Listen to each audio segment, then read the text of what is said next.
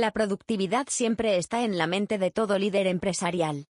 Si quieres lograrla, debes aprender a identificar y resolver los conflictos que se vayan presentando en el entorno de trabajo. El conflicto tiene una particularidad, no suele verse hasta que no aparece en una verbalización cargada de emocionalidad. Culturalmente nos han enseñado que lo mejor siempre es evitarlo, pero la verdad es que enfrentar y resolver conflictos es vital para el crecimiento de los equipos y su aumento de productividad. En este post vamos a aprender las reglas básicas para identificar el conflicto, y algunas técnicas para entender cómo resolverlos desde diferentes perspectivas. ¿Qué está pasando cuando se enciende una señal de alarma? Una señal de alarma es una alerta que se enciende cuando el conflicto ya ha sido destapado, y los involucrados en él no tienen forma de seguir fingiendo una normalidad o aceptación de alguna normativa, sino que sus acciones expresan un claro desacuerdo en algo. Es muy común que en las implementaciones de nuevos sistemas informáticos, rotaciones de personal elevadas y fusiones de equipos, se presenten algunos patrones de conducta que muestran claramente un conflicto latente. En este primer caso práctico, vamos a identificar el conflicto localizado, y vamos a buscar extrapolarlo al conflicto global. De esta manera, se podrá resolver la causa del conflicto y no solo los efectos. ¿Cómo analizar el entorno para resolver conflictos de raíz? Hay tres formas de ver cómo se detona el conflicto y de analizarlas según sus particularidades. Aquí veremos dos. Una vez están identificadas puedes resolver el conflicto según la causa puede presentarse solo dentro de un equipo o sector de la empresa, un liderazgo muy rígido, espacios inadecuados de trabajo, falta de entendimiento en un grupo, o de forma generalizada y empezado la reacción de lo que será un movimiento encadenado de conflicto. Entonces empecemos por ver cómo realizar el análisis base para poder abordar el problema a partir de allí. Lo primero que tienes que manejar es el funcionamiento natural del lugar donde se presenta el conflicto. Supongamos que estás intentando implementar un nuevo software en un banco. Durante la transición, resulta que hay una agencia que no está implementando el software de manera adecuada, y está cometiendo muchos fallos que están bajando tus números del trimestre. Cuando vas al lugar, te das cuenta de varias cosas. Resulta que esta agencia en particular ha crecido mucho en el último año, y la carga de datos con el nuevo sistema se ha vuelto muy lenta. Por lo tanto, Solo rellenan información muy básica y el resto lo rellenan en un Excel para cuando el sistema cargue correctamente, gestionarlo. Pero además, debido al crecimiento y a que es una zona relativamente rural, de personas muy mayores, el volumen de personas asistiendo a realizar trámites en la agencia es muy alto, por lo que el trabajo se va acumulando, y no hay forma de ponerse al día. Probablemente, si no asistes al lugar a simplemente observar las realidades que allí se superponen, no podrías entender cómo resolver el conflicto de esa agencia.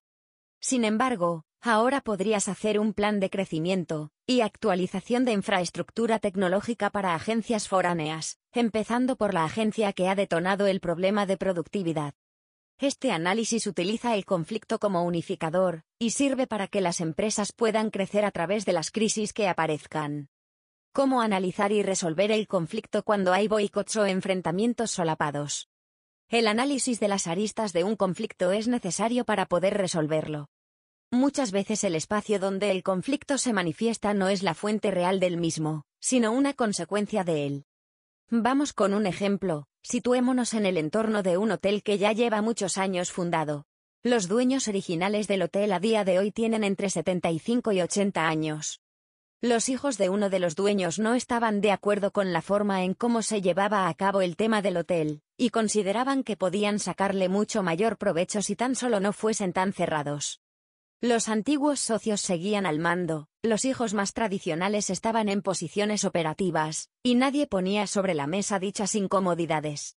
Uno de los dos dueños muere, y un par de semanas después estalla un conflicto muy fuerte entre los hijos del dueño fallecido y la otra familia socia. Por suerte para el negocio, durante esa transición, un testamento no dejaba dudas de las riendas que tenía que seguir el hotel para su crecimiento en los siguientes seis meses. Básicamente, establecía que los cambios no serían adoptados hasta finalizado el periodo, y no habría cambios de propiedad hasta los próximos tres años. Es decir, todos debían seguir conviviendo con los activos. En este caso un documento dejó los pasos a seguir, pero no llegó a resolver el conflicto. Las incomodidades continuaron a tal punto de contratar personas de confianza del grupo inconforme, para de cierto modo supervisar al grupo que seguiría a cargo del hotel. Esto, finalmente, disminuyó la productividad del hotel y generó aún mayores conflictos. Sin embargo, todos los socios entendieron la necesidad de un mediador para resolver el conflicto. En el análisis final, Sucedía que los hijos del difunto tenían mucha mayor tendencia a la innovación que el otro grupo de socios, y sentían que no eran consideradas sus opiniones y sus ideas. Por otro lado, el grupo conservador planteaba que siempre se sentían supervisados, juzgados y no valorados a pesar de los grandes esfuerzos que hacían para mantener todo a flote. Una vez puesto en la mesa el conflicto de fondo y entendiendo que la innovación, automatización y diferenciación eran pasos importantes en esa empresa familiar, se iniciaron distintas pruebas para identificar cómo mejorar los servicios a raíz de la innovación con unidades de negocio que, finalmente, fueron muy rentables. También entendieron el valor de la experiencia, que sirvió de mucho para poder diseñar servicios rentables. Encontraron el valor de la confianza y de la rigidez, principalmente financiera, para mantener un equilibrio el flujo de caja, mientras las inversiones se realizaban. En este caso, el conflicto venía de las bases y valores de ambas familias. En la familia tendiente a la innovación, la madre era mucho menos tradicional que su igual en el otro marco familiar. Y, aunque fueron familias amigas durante décadas, el padre tenía mucha mayor afinidad en los negocios con la forma más tradicional de manejarlos, direcciones más duras, mayores inversiones en infraestructura, supervisión cercana y demandante. Esto dio mayor cabida a un equipo de ideas homogéneas en el que era muy difícil introducir metodologías cero desperdicio, sistemas de software más avanzados y otras herramientas que permitían automatizar, organizar y escalar el negocio.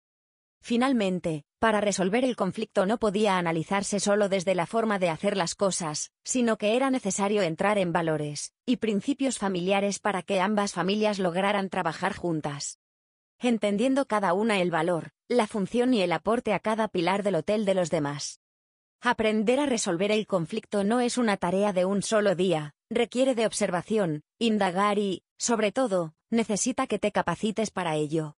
Si necesitas la ayuda de expertos en resolución de conflictos para mejorar el ambiente laboral donde te encuentras, puedes conseguir apoyo en nuestra sección de Skillers.